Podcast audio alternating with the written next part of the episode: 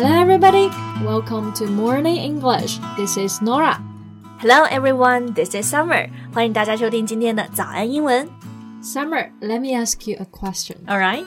What is the word that everyone is talking about these days? If it's one word, then it's definitely shopping. Mm -hmm. If there are two words, then the words are double eleven. All right.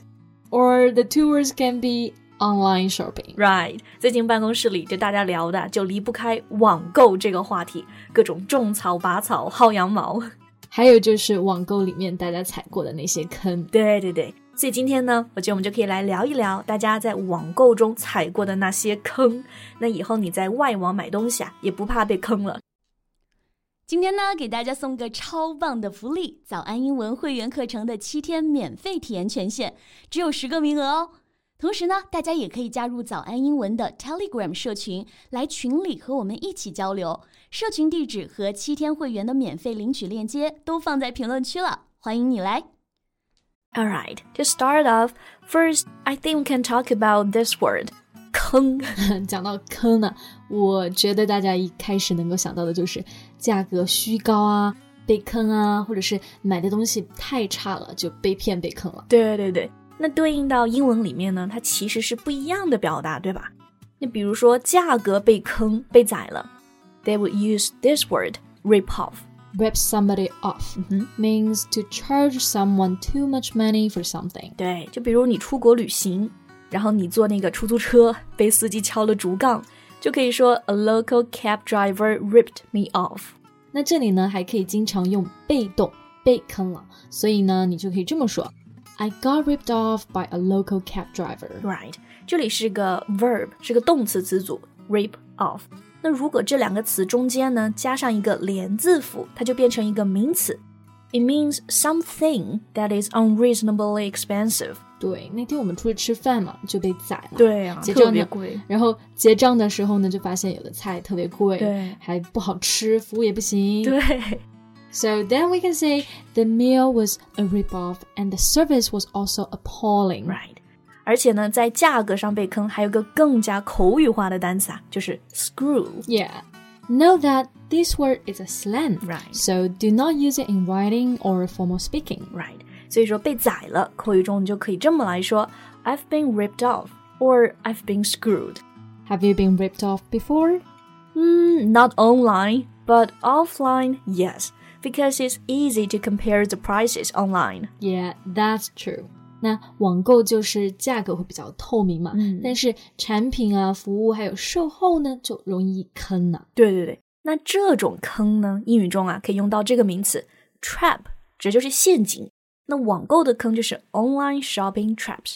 掉到坑里面，那这个动作就可以说 fall into。So we can say during the online shopping festival, customers can easily fall into online shopping traps. Right，那除了这个 trap，其实还有一种更简单的表达，就是 bad online shopping experience。就是不太好的购物体验了。对 We've all been there.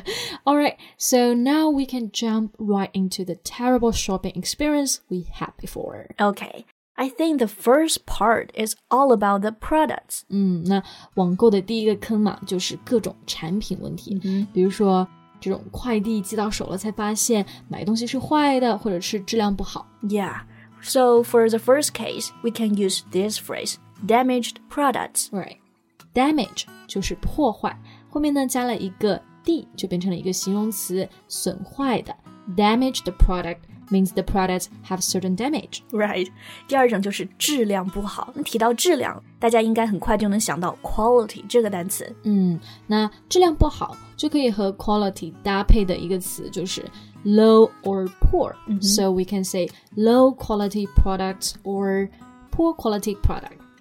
So, Norah, have you bought any damaged products or poor quality products? Mm, seldom because I check the product description and reviews quite carefully. Clever buyer. I think so, but sometimes I might fall into this trap that The item I received doesn't look like the photo online. 是不是就是买家秀和卖家秀的区别？ Exactly，就你收到的东西啊，跟网上看到的照片完全不一样。哎，那我平常我们收到这个东西商品呢，可以用到这个词 item，所以如果描述起来就可以说 the item received doesn't look like the photo online。嗯，如果是完全不一样，then you can say the item received looks nothing like the photo. 对，那我们经常会说买家秀、卖家秀，那英文中有没有这种完全对应的表达呢？有的，但是他们喜欢这么说：What I ordered versus what I got.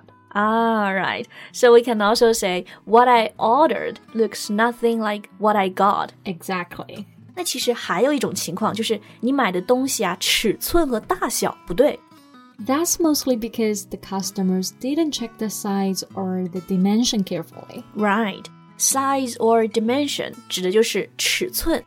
If you don't check them, you might end up buying something that's either too big or too small. I learned that in a hard way. Alright, so if you receive this kind of product, what would you do?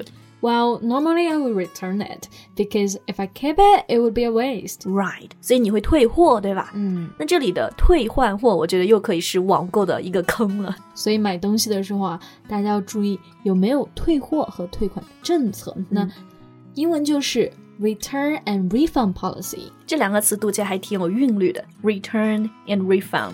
因为都有 re 的这个前缀，再次做某一件事情。So pay more attention to return and refund policy. Right, and also exchange policy. Exchange 指的就是换货，这个词也可以多注意。 So the trap here is that you might have to pay the delivery fee, or it takes a long time to return or get a refund. Right, so here it has something to do with the delivery. Delivery 就是快递，那很多的网购不愉快，确实也和快递有很大的关系。对，之前有个调查呀，就是大家踩过网购那些坑里面，最不满意的是什么？就百分之五十五的人选的都是 the shipment never arrives。It means you never receive the package. Right，现在大家几乎应该每天都有快递收了。那这个快递呢，好几个词都能用来表达它。那大家最熟悉的应该是这个 package，指的就是包裹，还有就是刚刚 Summer 说到这个 shipment。 Right，shipment 它可以指运输这个过程，然后它也可以指运输的货物。So you can complain about the shipment, or you can complain about the shipment that never arrives. Besides, we can also use the word delivery. Yeah, like delivery policy, delivery person, delivery fee, all about delivery. 那除了刚刚我们讲到的话呢，还有可能不满意的情况就是快递太慢了、d e l i v e r y takes longer than advertised。 Right. And another trap is that you might have to pay for the shipment. Yeah. And when shopping online, I think customer service is also very important. 对对对，客服也相当重要啊。Both products and services should be dependable. 那还有判断 店铺啊、商品啊，很重要的一个指标就是评分和评价。对，这种网站上的各种评价，注意呢，英文里用的不是 comment 或者是 feedback，最常见的用的是 review 这个词。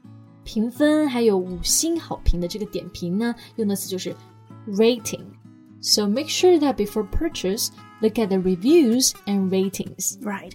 But when checking the reviews, take everything with a pinch of salt. Some people might be paid to give positive reviews. Right. 最后，我觉得还有一个坑啊，就是有的人可能会遇到网购的各种什么钓鱼网站。就是诈骗网站了。英文就是 fraudulent shopping websites. If you think some deal is too good to be true, then trust your gut and double check it. Right. Watch out for those dubious links or apps. 那刚刚我们讲到这个 fraudulent 指的就是诈骗网站， 如果是 dubious，就是可疑的，遇到这种可疑的链接或者 APP，也一定要擦亮眼睛。Right, don't fall victim to it. 好了，那我们今天的这个节目关于网购的坑就到这里结束了。Alright, so that's so much for today's podcast. This is Summer. This is Norah. Thanks for listening. Bye. 今天的节目就到这里了，大家别忘了去评论区领取我们的福利。早安英文会员课程的七天免费试听名额，只有十个，先到先得。最后，大家如果想加入我们的听众群，也可以在评论区置顶找到我们的 Telegram 社群地址，欢迎你来玩。This podcast is from Morning English. 学口语就来早安英文。